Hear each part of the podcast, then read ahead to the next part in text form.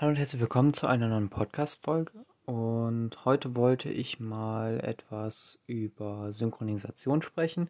Und genau das hatte ich ja letzte Folge ja schon angesprochen. Synchronisation zwischen Nextcloud und ähm, genau, was so Nextcloud ist und was da so für Probleme bei mir zumindest einmal aufgetreten sind. Und genau, da wollte ich jetzt mal starten. Und zwar ist eigentlich egal, mit was man das so synchronisiert. Letztendlich, man kann es auch einfach über NAS machen. Die Nextcloud ist da nicht so erforderlich. Und genau, hat halt nur einige Features und genau, da wollte ich jetzt mal genau darauf eingehen. Und zwar habe ich verschiedene Ordner, die ja eigentlich eher schon standardmäßig dabei sind. Also ich arbeite hier gerade auf Linux. Zum Beispiel gibt es ja sowas wie Bilder, äh, der Ordner Bilder oder ähm, ja, Videos, Dokumente und weiteres. Und genau, da habe ich halt noch andere Ordner hinzugefügt so. Und genau, zum Beispiel auch Schreibtisch oder sowas. Und diese Ordner habe ich alle synchronisiert mit meiner Nextcloud in dem Fall. Man kann es aber natürlich auch mit dem NAS machen oder mit einer Cloud generell. Ähm, Genau, und das wird dann automatisch synchronisiert. Das heißt, dass wenn ich ja irgendwie was auf dem, auf, auf dem Desktop schmeiße, dann wird das äh, ja in ein paar Sekunden dann synchronisiert mit meiner Cloud. Und so landet das zum Beispiel, also kann ich auch vom Handy drauf zugreifen. Da nutze ich ähm, ja, einen ganz guten Dateimanager, kann ich auch nochmal vorstellen in einer separaten Folge. Und der kann sehr, sehr viele ja, Sachen, zum Beispiel SFTP oder halt WebDev. Und WebDev funktioniert zumindest mit Nextcloud so als ja, einigermaßen stabile ähm, Verbindung zu Dateien. Ähm, sonst kann man natürlich aber auch ähm, SFTP oder FTPS oder FTP nehmen. Ähm, äh, genau, und dann kann man halt über sehr, sehr viele verschiedene Kanäle dann ähm, genau die Dateien austauschen.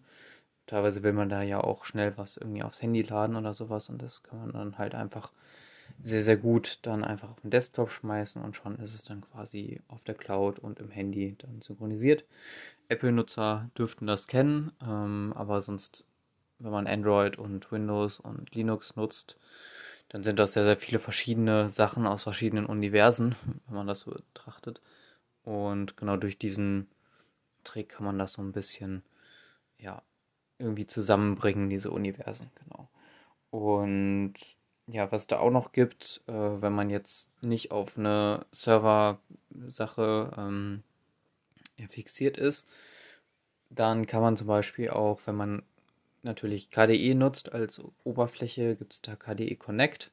Das ist so ein Service, da kann man direkt das Handy mit dem Desktop verbinden. Und es hat dann halt auch noch coole Features wie halt Dateien übertragen oder auch ja, mehr oder weniger so ein gemeinsam, äh, ja, so eine gemeinsame Zwischenspeicher. Also, also man kann da einfach die Zwischenablage vom Handy senden.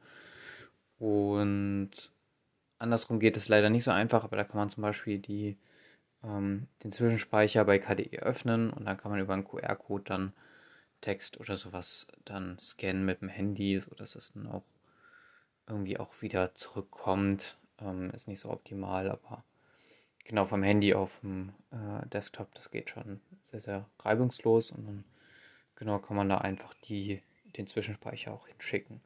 Genau, Dateien kann man austauschen, dann gibt es natürlich sowas wie ähm, Pausierung und sowas äh, von ja, Video, Audio, genau so welchen Geschichten und Genau, das klappt eigentlich auch ganz gut. Und für Präsentationen gibt es noch so einen Laserpointer, den hatte ich letztens mal ausprobiert. Ja, ist äh, ein lustiges Spielzeug, aber ähm, ja, in Präsentation habe ich jetzt noch nicht damit gehalten. Genau, mal gucken, aber würde vielleicht nochmal äh, Sinn ergeben. Also da kann man halt mit dem Handy auf äh, den Desktop zeigen, ähm, mehr oder weniger, und dann wird da so ein, ja, so ein flackernder ähm, Kreis angezeigt, womit man dann halt einzelne Stellen dann markieren kann. Genau. Ähm, ja, so das zur Synchronisation zwischen KDE und Android. Das geht natürlich auch auf. Nee, auf iOS weiß ich gar nicht, ob KDE Connect so reibungslos funktioniert. Wenn du das mal ausprobiert hast oder sowas, dann kannst du es mir auch gerne mal schreiben. Ähm, genau, das finde ich auch noch ganz interessant.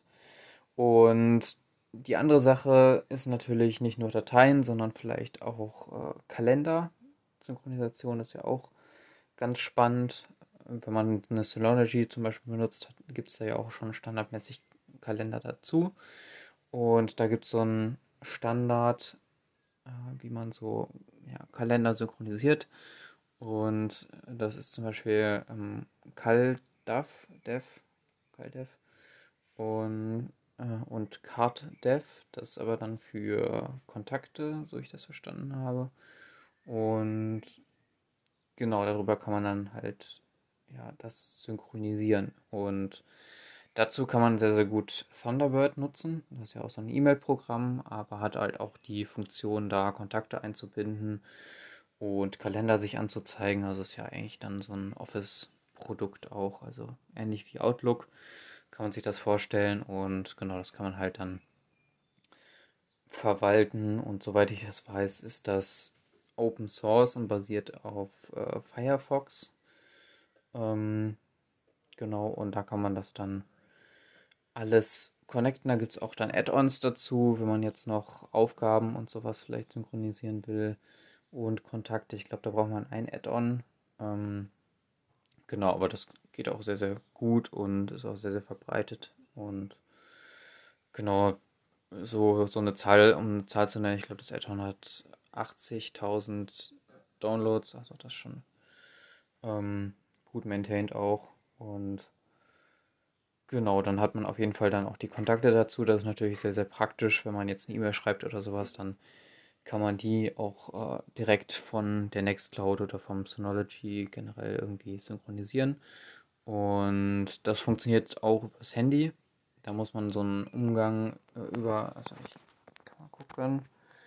Da gibt es eine App, ähm, die man dazu braucht. Und zwar ist das. Okay, ich finde es gerade leider nicht, sonst packe ich die das nochmal unten in die Videobeschreibung.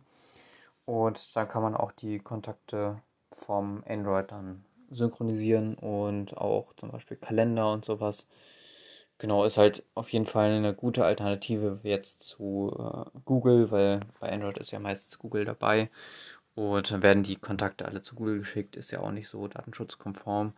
So, und genau, Kalender will ich jetzt auch nicht alle bei Google liegen haben und deswegen mache ich das lokal hier über meine Nextcloud, natürlich über ein VPN, dann kann man das auch noch überall weiter nutzen, synchronisieren und Kontakte und Kalender sind ja jetzt auch nicht große Daten, die da übertragen werden. Daher ist es auch mit mobilen Daten stemmbar auf jeden Fall. Und genau, da kann man halt zwischen seinen Geräten ja, Aufgaben, Dateien, Kalendereinträge und Kontakte und sowas synchronisieren. Und genau, das ist halt sehr, sehr angenehm, wenn man dann sehr, sehr flüssig dann auch mit allen Geräten, ähm, genau, mit allen Kommunikationskanälen ähm, zusammenarbeiten kann. Und genau, das hat mir jetzt auf jeden Fall ein bisschen Zeit gekostet, das alles einzurichten. Aber ähm, genau, ich hoffe, ihr, ich konnte euch da so ein bisschen einführen und ihr braucht da vielleicht ein bisschen weniger Zeit für. Und genau dann bis zur nächsten Folge. Bis dahin. Ciao.